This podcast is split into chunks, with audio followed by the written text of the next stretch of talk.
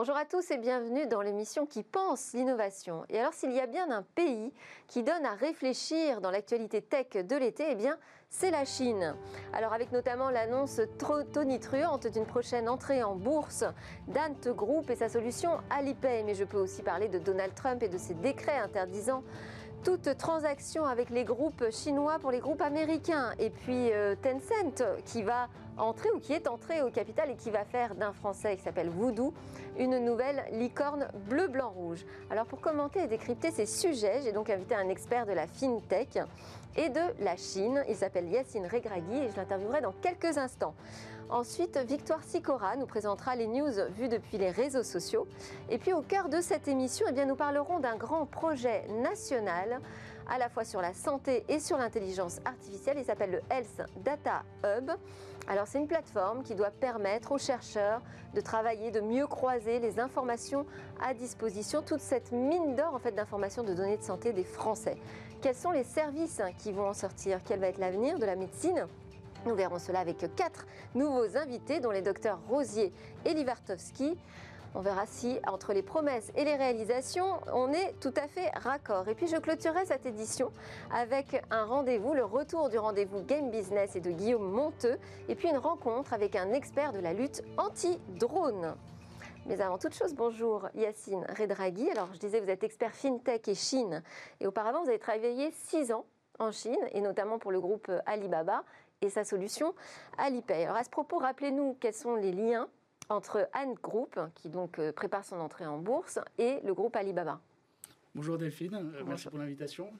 Euh, donc pour rappel, Ant Group en fait a été créé en 2014, juste après l'introduction en bourse d'Alibaba Group à New York, sachant que en fait Alibaba travaille depuis un, un, certain temps sur les solutions de paiement, notamment Alipay, qui a été créé en 2004.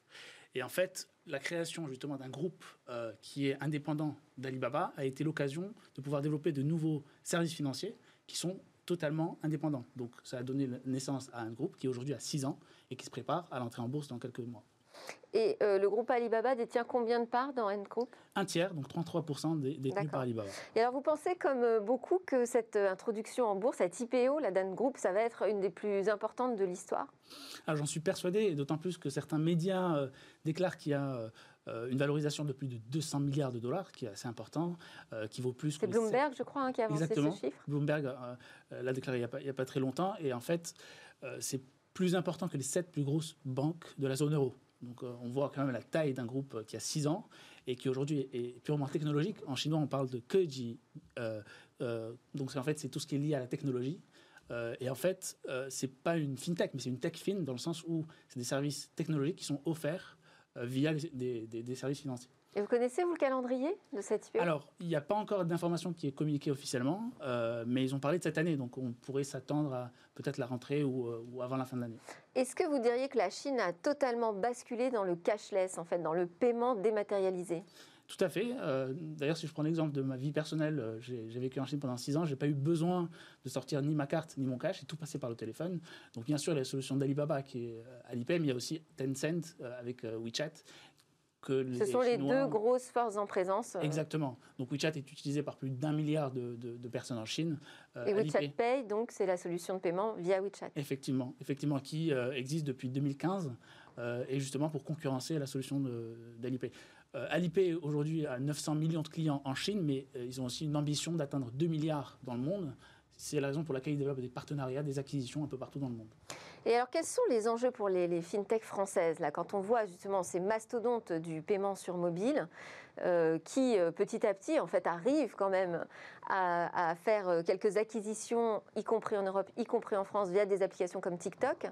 Quels sont les enjeux nous, pour nos fintechs bah, Je pense qu'un des plus gros enjeux, c'est justement d'offrir une panoplie de services financiers qui sont complets parce que euh, ce, que ce que fait Ant Financial, c'est vraiment unique dans le sens où il y a vraiment tous les services financiers, il y a aussi des services technologiques, on voit aussi des services de blockchain, d'intelligence artificielle, de cloud, chose que les fintechs françaises ne font toujours pas. C'est la raison pour laquelle il y a des Elles ne le font pas pourquoi Par frilosité? Pas forcément, peut-être par manque de moyens, ou, c'est justement dans les, dans les projets. Euh, Lydia, par exemple, est un bon exemple de, de, fintech euh, qui réussit. Il y a aussi d'autres exemples, Conto, euh, qui est plutôt orienté B2B. Mais, mais là, ce qu'on voit avec l'exemple chinois, c'est que finalement, ça passe par des applications hyper ludiques. Et ensuite, à l'intérieur, on met une fintech finalement. C'est n'est pas du tout le modèle qu'on choisit aujourd'hui en Europe. Exactement. Donc en fait, on parle même de super app en Chine dans le sens où c'est des applications qui agrègent énormément d'autres services. Donc on peut par exemple faire des paiements, on peut euh, faire des transferts, on peut parler à ses amis, on peut réserver un taxi, on peut vraiment tout faire sur cette application. Chose qu'en France, on n'est pas prêt à faire ça. Il y a même des études qui montrent que les Français ne sont pas prêts à utiliser une application qui agrège tout. Donc en fait, le modèle français sera unique dans le sens où on a bien sûr des applications fintech, mais l'idée c'est d'offrir tout type de services financiers pour les entrepreneurs, pour les, entreprises et pour les individus. Mais quels sont les acteurs aujourd'hui qu'on a en France qui seraient capables d'offrir ce, type de service? Donc, Ces super apps on pourrait penser que ça serait uniquement les fintech, mais l'idée aussi d'associer euh, fintech à euh, grands groupes, euh, ou encore à, des banques, ou encore à des, des télécoms, ou encore à des retailers, c'est possible parce qu'en Chine, ce n'est pas uniquement des banques qui l'ont fait. Alibaba, c'est un retailer au départ. Tencent, c'est une entreprise qui a fait des jeux. Donc en fait, on peut dire qu'en France, ça pourrait être n'importe quel acteur qui pourrait justement euh, avoir l'acquisition de la donnée, qui est importante, et c'est grâce à la donnée qu'on pourrait offrir un service financier. Alors après, ça peut passer par des acquisitions. Euh, dans l'actu aussi de cet été, il y a Tencent qui entre au capital de, Voodoo, qui est euh, notre leader sur le jeu mobile, qui va en faire donc une nouvelle licorne française. ça veut dire que la Chine a quand même encore intérêt à acheter des choses qui sont en France, en Europe? Je ne pense pas que c'est une théorie d'achat, c'est plus une théorie d'accompagnement, parce qu'ils n'ont pas... Euh, ils, sont rentrés dans le capital. Ça a accompagné une start-up française sur le marché chinois. Exactement. C'est exactement dans cette optique-là. Euh, on l'a vu aussi euh, avec Alibaba et Ant qui a, qui a pris 1% de Klarna, qui est la solution suédoise qui entre en France d'ailleurs dans, pas très longtemps. on l'a vu avec Lydia, avec Conto, que Tencent. du coup, est-ce que c'est un risque de voir partir nos pépites Pas du tout, parce que c'est justement. de perdre une indépendance? Je ne pense pas que ce soit une perte d'indépendance, bien au contraire, parce que cet investissement va montrer que derrière, il y a une technologie chinoise qui vient accélérer le développement de ces fintechs euh, en France et pouvoir justement apprendre de ce qui est fait en Chine, parce que euh, en fait, on a, on a très peu vu ce qui se passait en Chine. Pas totalement désintéressé, j'imagine quand même. Après, euh, libre aux décideurs de, de, voir la stratégie qu'ils adoptent. Mais en fait, on peut dire qu'en Chine, en fait, il y a des technologies qui n'existaient pas il, y y a, quelques années et aujourd'hui inspirent les entreprises françaises et européennes. Et justement, c'est intéressant de voir ce qu'on peut en tirer. Et ça passe par des partenariats, bah, par des acquisitions, etc. Merci Yacine Redraghi. Vous êtes expert FinTech et Chine. Merci pour ce décryptage de l'actualité franco-chinoise, on va dire. On enchaîne avec euh, ce qui a retenu euh, Victoire Sicora des réseaux sociaux.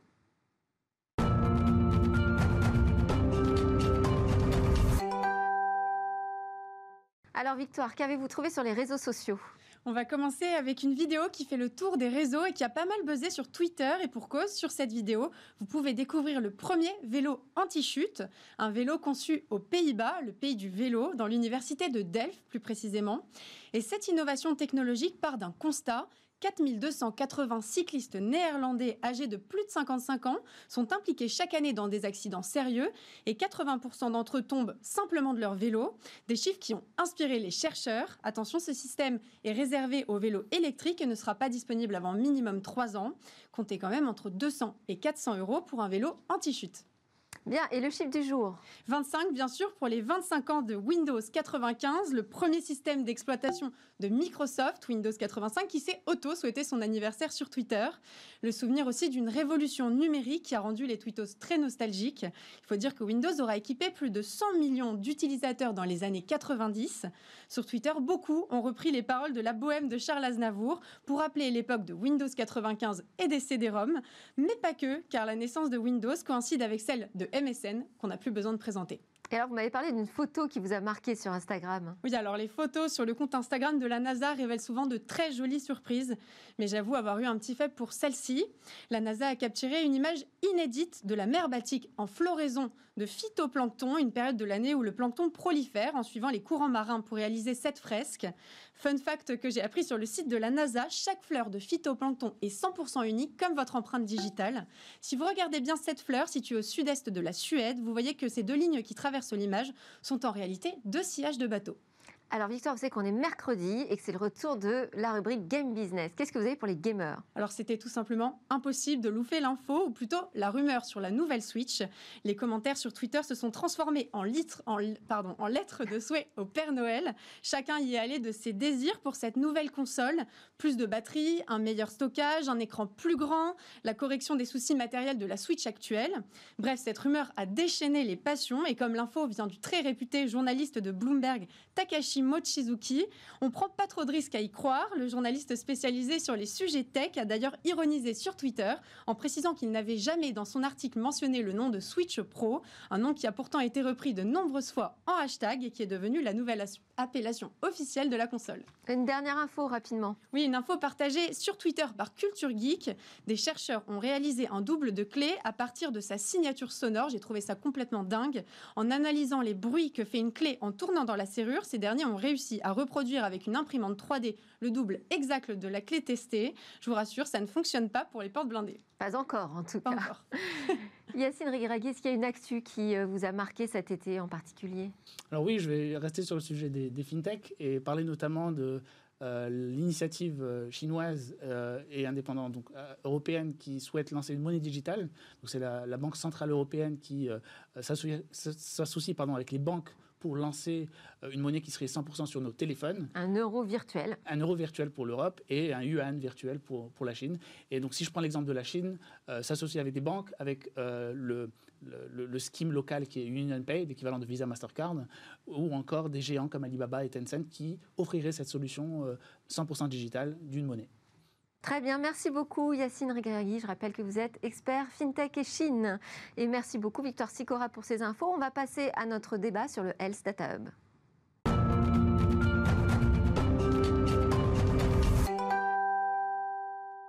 À quoi vont servir nos données de santé? Alors cette année, c'est véritablement celle de la naissance du Health Data Hub qui doit permettre de croiser un patrimoine, une mine d'or, j'allais dire, l'ensemble des données de santé des Français. Alors, ça a une grande valeur pour la recherche médicale a priori, mais aussi pour toutes les entreprises qui se positionnent et qui travaillent sur le secteur de la santé et de l'e-santé, bien évidemment.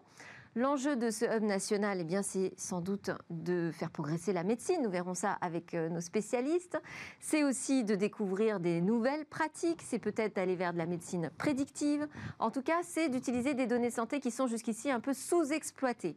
Nous en parlons tout de suite avec Dr Arnaud est cardiologue PDG d'Implicity, qui est une plateforme d'intelligence artificielle pour le suivi à distance des patients avec un plan cardiaque. Docteur Rosier, avec votre projet Hydro, d'ailleurs, vous êtes le premier projet pilote du Health Data Hub qui a été autorisé par la CNIL. Nous en avons d'ailleurs parlé déjà dans Smartech. On reviendra rapidement dessus. Mathieu Tristam, vous êtes directeur de TechCare Paris, dont la mission est d'accélérer le business entre les startups et les grands groupes, et puis d'être un lieu de référence hein, dans le domaine de l'e-santé, du bien-être et de la medtech. Docteur Alain Livartowski, vous êtes oncologue, directeur adjoint des data de l'Institut Curie. Et puis enfin, David Gruson, vous êtes directeur du programme santé de Jouve, où vous travaillez sur la numérisation des parcours administratifs et financiers de prise en charge des patients. Mais vous êtes également à l'origine de l'initiative académique et citoyenne Éthique IA. Et puis vous serez notre consultant justement sur cette question de l'éthique et de l'utilisation des données de santé. Arnaud Rosier, on démarre ensemble. Je disais que vous étiez le premier projet pilote à avoir été accepté par la CNIL dans le cadre de cette nouvelle grande infrastructure, cette plateforme qu'on appelle le Health Data Hub. Pourtant, quand on va sur le site, euh, moi j'ai trouvé toute une liste euh, longue comme le bras, il y avait une centaine de, projets au moins, qui travaillaient visiblement déjà avec les données de santé des Français. Alors le, les données euh, de santé, elles ne datent pas de cette année, évidemment. Il y avait un système national de données de santé, et donc c'est sans doute aussi pas mal de projets qui ont commencé par le passé. Nous, on est le premier projet dans la nouvelle mouture, dans ce qu'on appelle le Health Data Hub, qui est la nouvelle méthodologie euh, pour les industriels privés ou pour les institutions, les centres de recherche publics, pour accéder aux données de santé. C'est-à-dire, ce qui a changé, c'est le cadre légal en fait dans lequel vous exploitez les données? Depuis que tout, tout ça existe, euh, RGPD est arrivé, le règlement européen sur les, les données personnelles. Euh, les textes légaux ont évolué, et puis surtout l'ambition euh, a été posée de faire cette plateforme. Donc euh, cette plateforme, elle va débuter, elle débute, elle a commencé avec des projets euh, dérogatoires dans le cadre de Covid et de la recherche sur le Covid, mais c'est véritablement nouveau. on est vraiment à l'aube de quelque chose euh, de, nouveau. Mathieu Tristam, la filière euh, économique et santé, est-ce qu'elle avait vraiment besoin de ce hub? Oui, puisqu'on a vu qu'il y avait déjà des projets, qu'on avait déjà des données. Tout à fait. Euh, juste pour rappeler l'historique, les données dont parlait le docteur Rosier, c'est des données du SNDS, Système national de données de santé, qui étaient compliquées à récupérer et qui se récupéraient à l'époque, on en parlait hors antenne, sur disque dur. Donc euh, la sécurité sociale donnait les données euh, à euh, des chercheurs pour les exploiter. Physiquement, physiquement. Avec ces disques donc d'un point de vue sécurité, on peut discuter de ce que ça implique. Mm. donc le, HDH est effectivement une nouvelle manière d'exploiter pardon, d'exploiter ces données. et donc, c'est déjà un, gap, un grand pas vers une exploitation plus facile de ces données. mais cette exploitation, elle existe déjà depuis longtemps. par contre, elle est généralement, historiquement, plutôt conscrite aux hôpitaux euh, qui vont produire cette donnée-là, notamment à la sécurité sociale qui euh, regroupe toute une partie de cette donnée. Euh, et donc, des initiatives comme le Health Data Hub permettent de, d'ouvrir un peu plus cet usage et de le rendre moins confidentiel. Docteur Alain Livartowski, quel est l'enjeu majeur de l'utilisation de ces données de santé des Français, et en particulier dans le domaine qui vous intéresse, à savoir la lutte contre le cancer? Mais si, dans le domaine du cancer, en fait, le cancer, il faut considérer que ce n'est pas une maladie c'est une multitude de maladies orphelines. Et euh, même un hôpital important qui voit beaucoup de malades comme l'Institut Curie, on n'a pas suffisamment de cas pour alimenter, par exemple, les algorithmes pour l'intelligence artificielle ou pour faire des, euh, pour trouver de nouveaux marqueurs pour, euh, pour la biologie. Donc, on est obligé de regrouper ces données issues de plusieurs hôpitaux. Par exemple, on a un projet avec neuf centres de lutte contre le cancer, afin de pouvoir regrouper suffisamment de cas, en gros 1000 cas, pour pouvoir faire des progrès, euh, essayer de mieux comprendre pourquoi un traitement est efficace, pourquoi il ne l'est pas. Et si on n'avait pas le Health en fait, il faudrait qu'on le crée nous-mêmes. Euh, et l'avantage d'avoir une... Ce que vous avez commencé à faire à l'Institut Curie, finalement, en créant un groupe data. Oui, mais ce ne sont que les données de Curie. Oui. et, si, et, dans l'exemple que je, que je peux vous donner, en gros, il y a des patients qui ont une maladie, qui est un adénocarcinome pulmonaire, une mutation, qui prennent le même traitement. Certains vont avoir un comprimé par jour et vont vivre 5 ans. D'autres vont euh, la, maladie va diminuer, et puis d'autres, la maladie ne va pas répondre. Et on ne sait pas pourquoi. Et donc l'objectif d'un projet de ce type-là, c'est de regrouper toutes ces données pour essayer de comprendre pourquoi. Et les patients qui vont quasiment guérir avec ce médicament et d'autres qui ne vont pas guérir à Curie, on aurait 200 cas, c'est pas suffisant pour, euh, pour euh, avancer dans la recherche. Le fait de regrouper le hôpitaux, on va monter à 1500 cas. Et là, on va pouvoir essayer de comprendre pourquoi il y a des patients qui vont guérir et d'autres qui vont pas guérir. Donc si on n'est pas le Health Hub, en fait, on ne pourrait pas répondre à cette question. Et, j'imagine que d'autant plus, vous pouvez récupérer des informations qui sortent peut-être du champ classique de, collecte de données autour de ces patients. Parce que finalement, là, le S-Data Hub va regrouper l'ensemble des données de santé, pas uniquement le type de médicament qui a été pris, la durée du traitement, mais tout un tas d'autres indices qui peuvent vous aider à mieux comprendre la maladie. Exactement. C'est-à-dire que euh, une des raisons pour lesquelles il y a des patients qui répondent mieux ou qui répondent pas mieux, c'est peut-être parce qu'ils prennent d'autres médicaments que ceux qu'on leur donne. Nous, on n'est pas censé le savoir, parce qu'on ne, on ne, connaît que les médicaments que nous on prescrit, mais les patients voient euh, des médecins généralistes, des médecins spécialistes, donc ils prennent d'autres médicaments qu'on ne connaît pas forcément.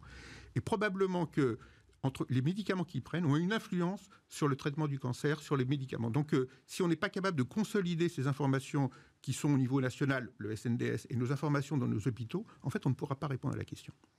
Docteur Rosier, on est vraiment là en train de, travailler sur le champ applicatif. Alors ce projet Hydro, typiquement, vous pouvez nous rappeler ce qu'il peut apporter, ce qui peut changer? Oui, en quelques mots, Impistis, euh, donc un acteur qui propose aux médecins une plateforme, aux cardiologues, une plateforme pour télésurveiller leurs patients équipés de pacemakers défibrillateurs implantables.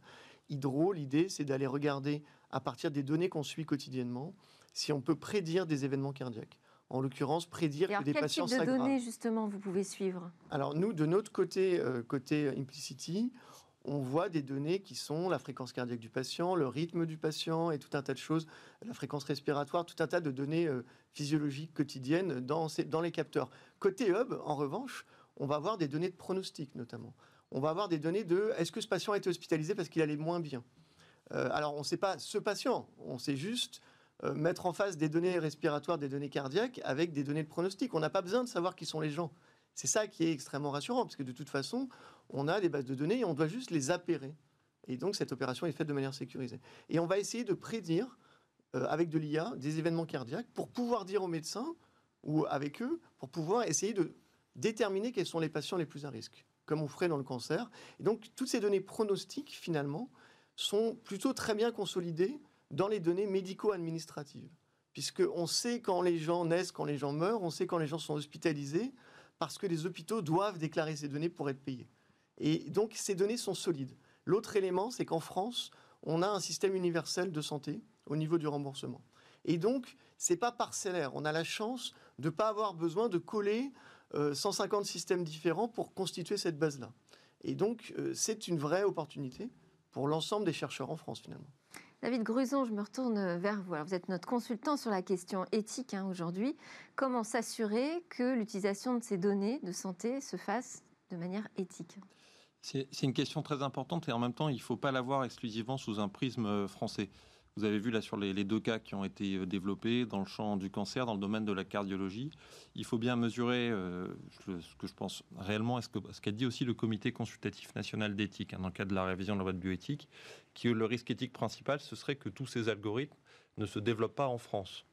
Euh, il ne faut pas voir l'IA en santé, le pilotage par les données de santé comme un champ clos dans lequel on serait les seuls joueurs. Au contraire, l'IA se développe très vite et d'ailleurs plus vite euh, hors d'Europe qu'en Europe. Donc si on ne développe pas... Est-ce que les acteurs d'ailleurs étrangers euh, peuvent accéder à ce S Data Hub? Alors... Quelqu'un a la réponse à cette question? Alors, euh, en tout, pour l'instant, il n'y accède pas. Tout à oui. et très clairement, mais je pense que la réponse sera dans la loi. C'est-à-dire que probablement que la loi ne le dit pas. Si vous êtes étranger, vous ne pouvez pas y accéder. En revanche, ils y accéderont avec la méthode qu'on définit entre nous en France. La, question qui est fondamentale, c'est euh, il y a, le critère de la nationalité, le critère de la souveraineté euh, numérique et la manière dont on le fait respecter. Euh, le fait d'avoir une plateforme nationale de données de santé, c'est une démarche de souveraineté numérique. Alors on peut se dire, ça n'est qu'une première étape, la bonne démarche, elle devrait être européenne vu le sujet de taille critique dont on parle, mais il fallait bien commencer quelque part. Le Health Data est une bonne première étape. Maintenant, comment on garantit en pratique la souveraineté numérique euh, eh ben, ça se décrète pas, en tout cas pas, euh, que. Il faut un cadre normatif. Hein. c'est euh, le règlement général sur la protection des données en Europe. Et on s'aperçoit que les géants du numérique extra-européen y sont venus. Pas tous dans les mêmes conditions, mais pour accéder au marché européen, le RGPD s'est imposé comme un prérequis que les acteurs devaient respecter. Maintenant, le sujet de l'IA et du pilotage par les données implique de voir les choses peut-être un petit peu plus finement qu'une réglementation euh, plate, formelle. C'est ce qu'on a essayé de faire dans le cadre de la révision de la loi de bioéthique, en portant l'idée que finalement la, condition euh, de, cette souveraineté numérique, c'était l'idée d'une garantie humaine de l'intelligence artificielle, c'est-à-dire d'avoir comme condition une supervision par les médecins, par les innovateurs, par euh, les représentants des patients, des algorithmes produits dans leur conception, au moment où on accède aux données. Alors en même temps, tous les algorithmes sont fabriqués par des humains. oui, oui, peut-être sans doute. Euh, on va voir que, comment se passeront les, les prochains mois. Hein. Je pense qu'on va, on peut avoir des surprises de ce point de vue-là. Par contre, tous ne sont pas suivis en vie réelle dans leur application pratique de la même manière. Euh, là, vous avez autour de la table des acteurs, je les connais, qui sont sensibles à ces sujets. Euh, et on sait qu'on a une culture en, France de l'attention euh, aux patients, une culture de la médecine personnalisée. le risque de l'algorithmisation de la médecine, c'est celui de basculer vers une dynamique très collective, finalement très automatique, dans lequel on finirait par ne plus voir le patient en tant que personne. C'est ça le risque qu'il faut conjurer. Et ça implique, oui, une certaine dose de partage de nos données. Euh, pour pouvoir produire ces algorithmes dans un cadre français et européen conforme à nos valeurs. Donc c'est ça le, premier point. Après, il y a des débats techniques, euh, il y a des règles pratiques sur l'hébergement, sur le partage des données, sur l'accès à ces données que le hub doit respecter et ça, il doit en faire la démonstration concrète. Alors Mathieu Tristam, vous les connaissez bien, les acteurs de l'e-santé. Est-ce qu'ils sont tous aujourd'hui respectueux euh, des règles qu'on leur impose? Est-ce qu'ils ont tous cette préoccupation, cette démarche éthique? Alors elle est forcément inscrite dans leur démarche. Euh, la manière dont ils en répondent, euh, par contre, là, va pouvoir être différente. Euh, parce que, et comme le dit très bien mon collègue, c'est des choses qui sont aussi en train de se mettre en place d'un point de vue réglementaire et normatif. Donc, il reste des flous autour de ces questions-là. Et souvent, ces questions sont vues un peu comme des contraintes quand même par les startups. Hein. Toujours, euh, mais c'est une des problématiques de la santé et c'est une des forces de la santé française. Euh, c'est une problématique dans le sens où plus on met de contraintes, plus il est difficile d'exploiter quelque chose et donc il y a un coût ou un manque de coût d'opportunité pour identifier de nouvelles manières de soigner, mieux comprendre les patients et leurs réponses au traitement, identifier et prognostiquer des survenues d'incidents cardiaques. pour ça, on a besoin de données. Et plus on a de contraintes qui vont être mises dessus, moins on peut facilement accéder à cette donnée et l'exploiter. Et le Health Data vise à transformer ça. Euh, et en même temps, c'est une force parce que, et c'est le cas du RGPD. Le, le ticket d'entrée est assez élevé, si j'ai bien compris, hein, pour accéder aux données du Health Data Hub. Mais une fois qu'on est euh, accrédité, euh, finalement, ça facilite énormément l'accès à ces, à ces, informations. Alors, je, je, me retournerai plutôt vers Arnaud, puisque c'est le premier projet qui a été validé par le Health Data Hub. le Health Data Hub a été lancé assez rapidement, à la suite du rapport Villani en 2018. ils ont fait un premier appel à projet. Oui, parce que c'était le grand projet d'intelligence artificielle pour la France. Pour favoriser l'intelligence artificielle dans la, santé. pour la France. Euh, et euh, ils ont fait un deuxième appel à projet euh, cette année, plus une initiative autour du Covid dans l'urgence de la situation sanitaire qu'on connaît. et le projet Hydro est le premier projet, vous l'avez bien dit Delphine tout à l'heure, validé par la CNIL mhm. et par le Health Data Hub ils ont été lauréats du premier appel à projet, donc qui a été publié en fin euh, d'année euh, dernière, je crois, fin euh, novembre ou septembre, quelque chose comme ça. le projet n'a toujours pas commencé dans les faits parce que c'est aussi une structure qui est en train de se mettre en place.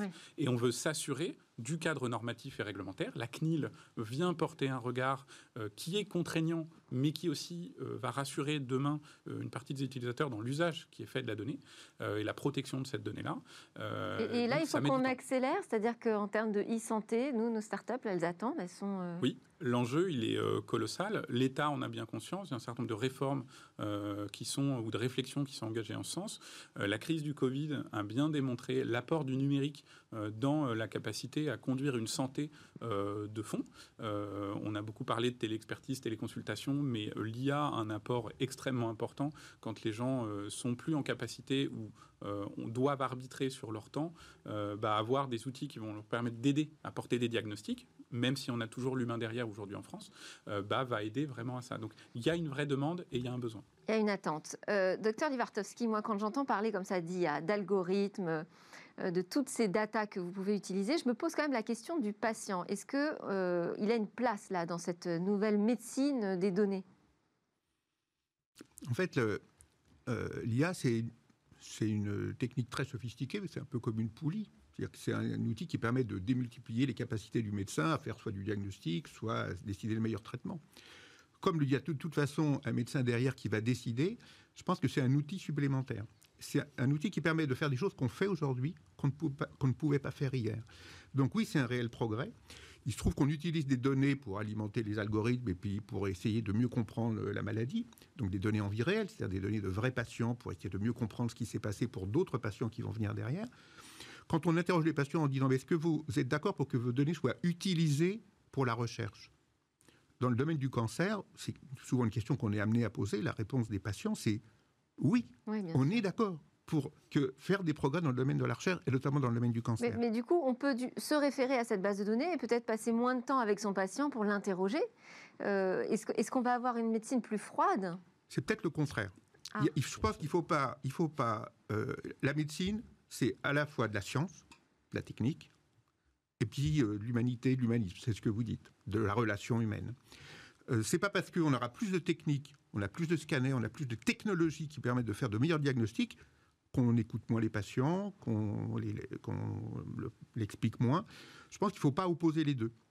Probablement au contraire, plus on sera assuré d'avoir une bonne technique pour faire un meilleur diagnostic, plus on sera à l'aise pour, euh, pour l'humain. Et aussi, je suis d'accord avec mon confrère. Euh, ce qu'il faut bien comprendre, c'est que là, on parle du Health Data Hub et il y a quelque chose de visible. Mais depuis des décennies, les médecins euh, qui donc ont dans leur recherche un rapport à la donnée qui est constitutionnel, un rapport à la connaissance scientifique et donc à la compréhension de leurs patients, passent des heures, des semaines à juste récupérer des informations pour qui pour publier un article scientifique, qui pour constituer une base de données, pour essayer de la coller à celle de son confrère, pour essayer d'avoir la, la, taille critique pour répondre à une question. Et donc ça prend un temps fou. L'IA va permettre deux choses. Déjà, de gagner du temps avec le data, peut-être de gagner du temps sur l'activité de recherche, mais surtout, dans l'IA, il y a de l'IA qui est de l'IA de productivité aussi, qui va permettre aux médecins d'arrêter de faire des choses stupides ou des choses répétitives, ou aux équipes infirmières ou aux équipes des soignants en général. Et donc peut-être que ce qui ne pourra pas être remplacé par la technologie, le rapport avec le patient, en tout cas pas euh, euh, en premier, euh, sera, on espère, sera facilité par le fait que, on va dire, le côté administratif, le côté technique, parfois, sera plus rapide, plus automatisé par l'intelligence artificielle. Quelles sont les conditions, docteur Rosier, pour que ça fonctionne, là, ce, hub qui peine finalement à démarrer, si j'entends bien C'est toujours plus long que... Traîne un peu. Alors, c'est, ça traîne par rapport à un calendrier incroyablement ambitieux je dirais que euh, voir quelque chose émerger en l'espace de un peu plus d'une année en France, c'est quand même pas si mal. Sur la santé. Sur la santé, sur la technologie, sur l'IA, dans un contexte réglementaire extrêmement récent, contraignant et nouveau, donc avec euh, une doctrine juridique qui n'est pas entièrement ficelée. Euh, c'est quand même une vraie ambition. Et moi, j'ai le alors sentiment. les conditions pour que ça fonctionne. Donc, les, conditions pour que ça fonctionne, je pense qu'il faut que ça survienne réellement dans les faits, et je pense qu'il faut qu'on ait la confiance en face. Et donc, finalement, les gens travaillent collectivement pour faire réussir ce projet. Euh, mais les conditions du succès étaient notamment le fait de démarrer. Hein. Euh, à un moment, si ça ne se lance pas, ça ne peut pas réussir. David Gruson, on parlait de, la protection des données. Euh, l'éthique, c'est aussi les biais algorithmiques hein, dont on parle beaucoup. Est-ce que vous en voyez d'évidents aujourd'hui dans la santé et auxquels il faut prêter attention? Oui, alors c'est une question euh, qu'il faut, faut, bien mesurer parce que euh, je dirais là aussi, euh, sans vouloir systématiquement prendre vos questions par le tour inverse, il y a, le principal biais aujourd'hui, ce serait l'hypersubjectivité individuelle. Euh, d'un médecin, d'un soignant isolé, qui n'a pas de cadre de, référence, à qui on ne fournit pas d'éléments ou de données de contexte. Euh, donc, un algorithme serait plus juste euh, à vos yeux Dans la plupart des cas, sa mission, c'est d'accompagner la décision individuelle, ne pas s'y substituer, ce qu'a bien dit le, docteur Livartowski. Simplement, ce qu'il faut bien... Après, ça, peut être une facilité de s'y référer en disant, bien finalement, c'est pas moi, c'est l'algorithme hein, qui l'a dit. Ce qu'il faut bien mesurer après derrière, et c'est les, les, conditions qui ont été posées, qui sont en train d'être posées dans la loi de bioéthique, qui finit son parcours au Parlement, c'est que à chaque étape, à chaque moment, l'algorithme ne se substitue pas à la décision du médecin. C'est lui qui en est le, responsable in fine, c'est lui qui reste responsable devant le, patient. Il doit euh, s'appuyer sur les éléments d'aide à la décision qui viennent de l'algorithme, certains de ces éléments pouvant s'appuyer sur des jeux de données qui eux-mêmes intègrent un certain nombre de biais de conception. Euh, et c'est là où commence l'expertise médicale, le regard, l'art médical, la capacité à prendre du recul par rapport à ces éléments-là. C'est un point principal. Et c'est là aussi le sens de la deuxième obligation de la loi de bioéthique, donc garantie humaine, la décision du médecin et l'information du patient.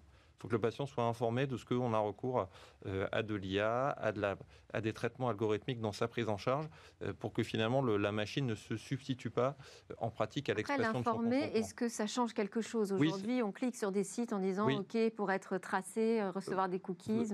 Vous, avez raison, c'est tout, tout, est un art d'exécution sur ce mm. point-là. Et il est bien évident que tous les algorithmes ne sont pas arrangés dans la même catégorie. Vous aurez certains algorithmes administratifs, financiers, sur lesquels le niveau de supervision euh, et d'implication et d'impact sur la prise en charge médicale du patient euh, sera très lointain. Par contre, vous aurez des algorithmes de décision, de diagnostic, voire de plus en plus d'aide au guidage opératoire qui euh, impliqueront une information complète du patient pour que lui puisse exprimer un consentement réel et éclairé. Mathieu Tristam, on n'a plus beaucoup de temps. Je voulais avoir une idée un peu des grandes tendances dans l'e-santé. Qu'est-ce qu'on va voir émerger prochainement? Bah, On le voit déjà, l'IA est au cœur de ces grandes tendances. C'est la plus grande euh, d'entre elles euh, parce que euh, c'est un outil qui permet potentiellement beaucoup de choses, mais c'est qu'un outil, donc ça va dépendre de ce qu'on va pouvoir en faire. le diagnostic, l'aide au diagnostic plus exactement, est une des plus grosses tendances de fond. le pronostic est un petit peu derrière. Et les médecins, euh, visiblement, arrivent à travailler déjà avec cette aide. Euh, Tout à fait. Il y a beaucoup d'algorithmes qui sont déployés, qui sont euh, validés par le marquage CE, voire qui commencent à s'implanter également aux États-Unis. La FDA, de son côté, a validé un algorithme en tant qu'usage et pour porter un regard diagnostique indépendamment d'un médecin l'année dernière ou en début d'année, je ne sais plus. donc on a cette révolution qui est en train d'arriver. en France, on essaye de l'encadrer, on essaye de rassurer, ce qui est une bonne chose. Il ne faut pas que ça freine aussi l'évolution nécessaire pour arriver à mieux soigner les patients demain et avoir un système de santé. Mieux soigner, c'est vers une médecine plus personnalisée, plus prédictive. Docteur Libartowski aussi. Oui, ce qu'on appelle la médecine de précision, c'est-à-dire que, comme je l'ai dit, le cancer n'est pas une maladie, c'est multitude de maladies orphelines. donc ça veut dire que pour chaque cas, pour chaque maladie orpheline, il faut trouver le meilleur traitement. Et aujourd'hui, on a une multitude de traitements possibles. C'est parfois compliqué de décider le meilleur traitement et parfois on utilise, et on utilise déjà, euh, l'intelligence artificielle pour nous aider à décider le meilleur traitement.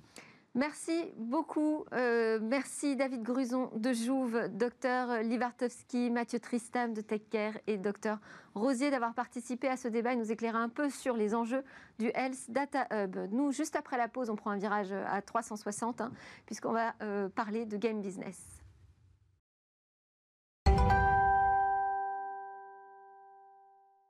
Nous sommes de retour sur le plateau de Smartech et c'est le grand retour de la séquence Game Business et donc de Guillaume Monteux qui va nous parler de l'enjeu, des enjeux de l'industrie du jeu vidéo. Alors je rappelle Guillaume Monteux que vous êtes président de Gatsme qui est une société spécialisée dans l'in-game advertising. Bonjour Guillaume. Bonjour Delphine. Alors aujourd'hui, on va parler des différents corps de métier qui constituent la production du logiciel, des logiciels de jeu. Absolument.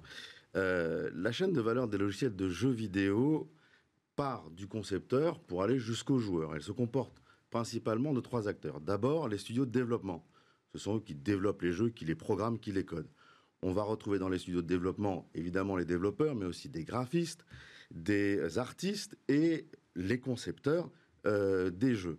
Alors, le coût d'un jeu est proportionnel à la masse salariale qu'il faut pour le développer. Et les joueurs étant toujours de plus en plus en demande de jeux sophistiqués, les jeux, notamment PC et console, sont de plus en plus longs euh, à réaliser et les studios de développement sont peu nombreux à avoir la surface financière pour financer seuls à la fois les phases de prototypage pardon, et de développement. Parallèlement à ça, quand on fait un nouveau jeu, les outils logiciels qu'on a développés pour le jeu précédent sont peu, réutilisables parce que les univers sont très différents et en fait les jeux sont très différents. Quel dommage Et oui, c'est pour ça que euh, c'est compliqué pour un studio de développement euh, de développer longtemps, entre guillemets, des, gros jeux. Et donc, on a trois topologies, entre guillemets, de, de studios de développement. D'abord, les studios de développement indépendants, plutôt orientés mobile. Donc, c'est des studios de développement de 1 à 5, 6 personnes. Euh, des studios de développement qui se regroupent entre eux pour diluer le risque, et enfin des studios de développement qui s'associent à des éditeurs qui, pour le coup, ont une surface financière nettement plus solide qu'eux. Vous, avez parlé des, vous allez parler des éditeurs de jeux. Quelle différence finalement avec un studio de développement? Alors les éditeurs de jeux, eux, ils font le marketing, la promotion et la production des jeux. En fait, les éditeurs de jeux achètent des jeux au studio de développement pour les commercialiser. Euh, et donc l'éditeur rémunère le studio de développement soit au forfait, en fonction de la masse salariale, si par exemple le jeu a coûté 100, il va l'acheter 150, 180, 200, peu importe, soit aux variables des ventes. Et là, l'éditeur de jeu va avancer de l'argent au studio de développement, typiquement 50%, 70%, même dans certains cas au studio de développement, et va le rémunérer sur les ventes, c'est-à-dire va lui donner environ 30% si vous voulez, des gains euh, qui vont être faits et lui, l'éditeur, va garder 70%. Le cabinet IHM estime que sur 5000 titres qui sortent euh, de jeu, il y en a à peu près 200 qui permettent un retour sur investissement et moins de 10 qui rapportent de l'argent. Alors, ces 10-là, ils rapportent énormément d'argent, mhm. mais vous comprenez quand même que les studios de développement ont du mal, euh, peuvent avoir du mal et sont très limités dans leur nombre euh, pour avoir les reins suffisamment solides pour prendre de tels risques industriels. Donc il y a un rapprochement entre les éditeurs euh, et, les, développeurs. Les éditeurs euh, veulent maîtriser mieux la propriété intellectuelle des jeux, notamment pour mieux maîtriser les circuits de vente et notamment gérer les exclusivités. Et les développeurs, bah, eux, ils veulent aller manger sur le, terrain des éditeurs. Autour des éditeurs et des développeurs, il y a une catégorie de, de, de métiers euh, auxquels les développeurs font appel suite à des mises en concurrence assez sévères et qui sont payés à la prestation, qui sont les traducteurs, les, doubleurs, ceux qui font le son et la musique. Et là, ce sont des acteurs ultra importants pour l'industrie du jeu, mais leur chiffre d'affaires est relativement restreint. Typiquement en France, ils représentent moins de 400 millions d'euros, alors que l'industrie du jeu en France fait plus de 5 milliards. Ce sont des petits prestataires. Donc on voit qu'on a des éditeurs, on a des développeurs, et le troisième acteur? C'est le vendeur c'est le distributeur. Et là, on a deux types de distributeurs. On a d'abord les distributeurs physiques et les distributeurs numériques. Et ça fait une énorme différence parce que dans le cas euh, du distributeur numérique, chez qui on va télécharger son jeu, l'éditeur, développeur va retrouver 70% du prix du jeu. dans le cas d'un distributeur physique, donc une enseigne chez qui on va aller acheter sa boîte de jeux, l'éditeur développeur, selon euh, euh, l'association des, jeux vidéo français, ne retrouve que 30% de la valeur du jeu. Donc vous voyez quand même qu'il y a une énorme différence. Si on considère que environ 6% du prix du jeu correspond à la, à la fabrication du packaging, du DVD, du transport, des assurances, etc. Ça veut dire que l'enseigne euh, physique et les grossistes associés, pour la distribution physique, prend 64% du prix euh, du jeu. Donc ça la valeur du jeu, ça représente quoi euh, aujourd'hui? Alors, la valeur du jeu, bah, c'est monstrueux, mais vous comprenez que tout le monde veut devenir distributeur. bah oui, je comprends Parce que Dans, le numérique, il y a zéro risque, et dans le physique, il y a, il y a, il y a des très fortes marges. Et donc, tous les éditeurs de jeux veulent devenir, notamment sur PC, distributeurs. Et on voit Ubisoft avec son Ubiplay, EA Sport, FIFA avec EA Access, Blizzard pour World of Warcraft qui crée son, propre son propre Mais alors cette euh, manne cette, sa propre boutique. Bah, cette manne, elle, est monstrueuse. Je vais juste vous donner un chiffre. Oui, s'il vous plaît. Par comparaison. Mm. Voilà. Dans le cinéma, le premier film euh, ayant fait gagner le plus, enfin le film ayant fait gagner le plus d'argent euh, c'est Avatar ou Marvel à égalité. Ils ont fait gagner 2,7 milliards de dollars, qui est gigantesque.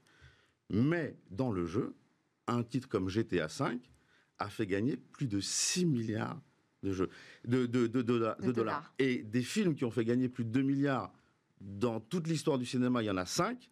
Dans le jeu, je peux vous en citer au moins 30. Donc vous voyez, le jeu vidéo, c'est vraiment pas du cinéma. Merci Guillaume Monteux de Gazmi. On passe tout de suite à notre séquence et demain sur la lutte anti-drone.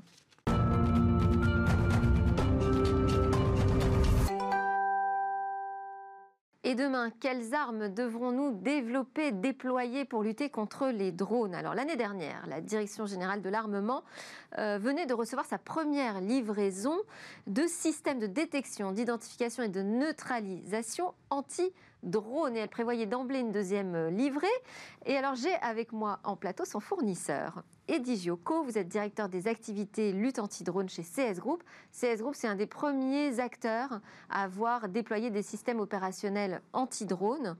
Alors déjà, euh, est-ce qu'on est vraiment engagé aujourd'hui? Est-ce qu'on est, euh, suffisamment protégé contre la menace des drones en France?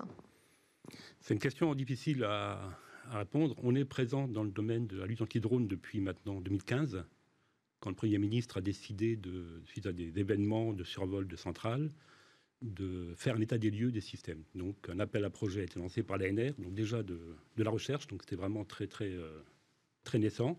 Et donc on a dans ce cadre-là développé un premier système euh, qui traitait un certain type de menaces. Ce qu'il faut savoir, c'est que les menaces qu'on traite... Alors, qu'est-ce qu'on a comme type de menace aujourd'hui? Alors, Cette lutte anti-drone, elle est focalisée sur quoi? Alors, aujourd'hui, la, menace de la, ce qu'on appelle la lutte anti-drone, au moins pour le, monde civil et la sécurité, ce sont les drones euh, dits commerciaux, qu'on classe, qu'on appelle mini et micro-drones. Hein, donc, des petits drones commerciaux qu'on peut acheter n'importe où, euh, qui sont typiquement des Mavic, des Fantômes, des, euh, des Parottes, vraiment des drones tout à fait accessibles à tout le monde. Ça, c'est la menace. et après, sur des théâtres d'opération et sur des domaines plus militaires, il y a évidemment d'autres types de drones qui sont soit dérivés de ces drones civils, mais adaptés, soit des drones totalement euh, fabriqués par euh, des opposants qui euh, décident d'utiliser ce moyen. La menace, c'est de l'espionnage? Alors, la menace, voilà, la menace, c'est quoi? C'est ça peut être de l'espionnage, ça peut être des actes malveillants, typiquement essayer de lancer une grenade, des moyens autres sur une foule, sur un événement. Euh, de la provocation. Typiquement, ce qui se passe sur les centrales nucléaires, c'est souvent de la provocation pour montrer qu'on peut y rentrer même si c'est protégé, euh, sachant qu'il n'y a pas forcément de, gros, gros risques. Et après, c'est vraiment des moyens sur les tas d'opérations qui peuvent être utilisés vraiment pour, euh, contre, contre les forces françaises dans des, un but vraiment de destruction, des moyens... Et, d'ailleurs, quand vous parlez de, neutralisation des drones, qu'est-ce que vous dites? Vous dites destruction? En quoi ça consiste le, concept d'opération d'un système de lutte anti-drone, évidemment, dans un premier temps, il faut détecter les drones. C'est-à-dire il faut voir quelque chose qui vole, qui est petit, qui euh, est furtif. Donc ça, c'est quelque chose qui est compliqué, qui aujourd'hui est à peu près commence à être mature. Ça, c'est une difficulté qui est nouvelle, parce qu'en fait, surveiller le, le, sol depuis euh, les airs, ça, on sait faire depuis longtemps. Ce qui est nouveau, c'est la difficulté de détection. Voilà, c'est la difficulté de détection parce que l'engin est petit, d'accord, contrairement à l'avion ou un hélicoptère. Il vole très bas, contrairement aux avions et autres. Et il est très furtif, c'est-à-dire qu'il peut changer de direction, il est très malléable. Donc, il est très difficile à détecter par des systèmes classiques. Donc, il y a eu un gros travail de fait depuis 5 ans sur euh, effectivement la partie détection, qui aujourd'hui commence à être mature. Ensuite, il faut essayer de l'identifier, c'est-à-dire de le voir pour être sûr que c'est vraiment un drone, parce qu'on n'est jamais sûr. Ça peut être un oiseau, ça peut être autre chose. Et la dernière étape, comme vous l'avez évoqué, c'est de pouvoir neutraliser le drone. Et ça, aujourd'hui, c'est sans doute, de mon point de vue, et c'est ce que je dis souvent. Il y, a des règles aujourd'hui sur cette neutralisation euh, Il y a des choses qu'on a le droit de faire pas, ah, Bien sûr, bien sûr. Donc, euh, il y a des choses, il y a les moyens de neutralisation sont de deux types. Ce que moi j'appelle des soft, euh, du soft kill, c'est-à-dire qu'on a des moyens soft pour les détruire. En principe, en général, c'est du brouillage. C'est-à-dire qu'on essaye de, de brouiller les communications du drone pour qu'il arrête de faire sa mission. D'accord? Et ça, c'est très très encadrés au niveau euh, de chaque pays. Ces moyens ne peuvent pas être utilisés parce qu'ils peuvent perturber d'autres systèmes. Euh, et donc on a des solutions de, ce type-là. Mais les drones se sont adaptés, c'est-à-dire qu'ils sont aujourd'hui de moins en moins brouillables, voire euh, bientôt plus du tout. Et il faudra trouver des solutions qui, ce qu'on appelle du hard kill. Donc vous comprenez bien ce que ça veut dire. Ça veut mhm. dire qu'il va falloir le détruire. Le détruire. Le détruire. Et là, ça sera aussi encadré parce que, évidemment, quand on va détruire un drone, il va tomber, en principe. Euh, il peut y avoir des effets collatéraux qui soient importants. Alors, sur des... Ça peut être aussi un système de filet, peut-être euh, On en a vu déjà. Voilà, quand on dit hard kill, c'est euh, la destruction ou la capture. Mhm. Hein. Et effectivement, il y a des systèmes de, dits de lance-filet qu'on a déjà, nous, testés sur nos systèmes, évidemment, parce qu'on fait beaucoup de veille technologique, qui permettent, à une certaine distance, de lancer un filet et de capturer le drone, dans des conditions un peu idéales, mais c'est des choses qu'on a vu fonctionner, qu'on a nous-mêmes testées avec des partenaires. D'accord? Mais euh, l'avenir sera sans doute dans des systèmes beaucoup plus euh, hard, c'est-à-dire typiquement ça peut être du laser qui va détruire le drone, ça peut être des très fortes puissances et à, des fréquences données qui vont permettre également de faire tomber le drone, ou des tirs avec euh, cinétiques avec des armes qui permettront peut-être aussi de faire tomber le drone.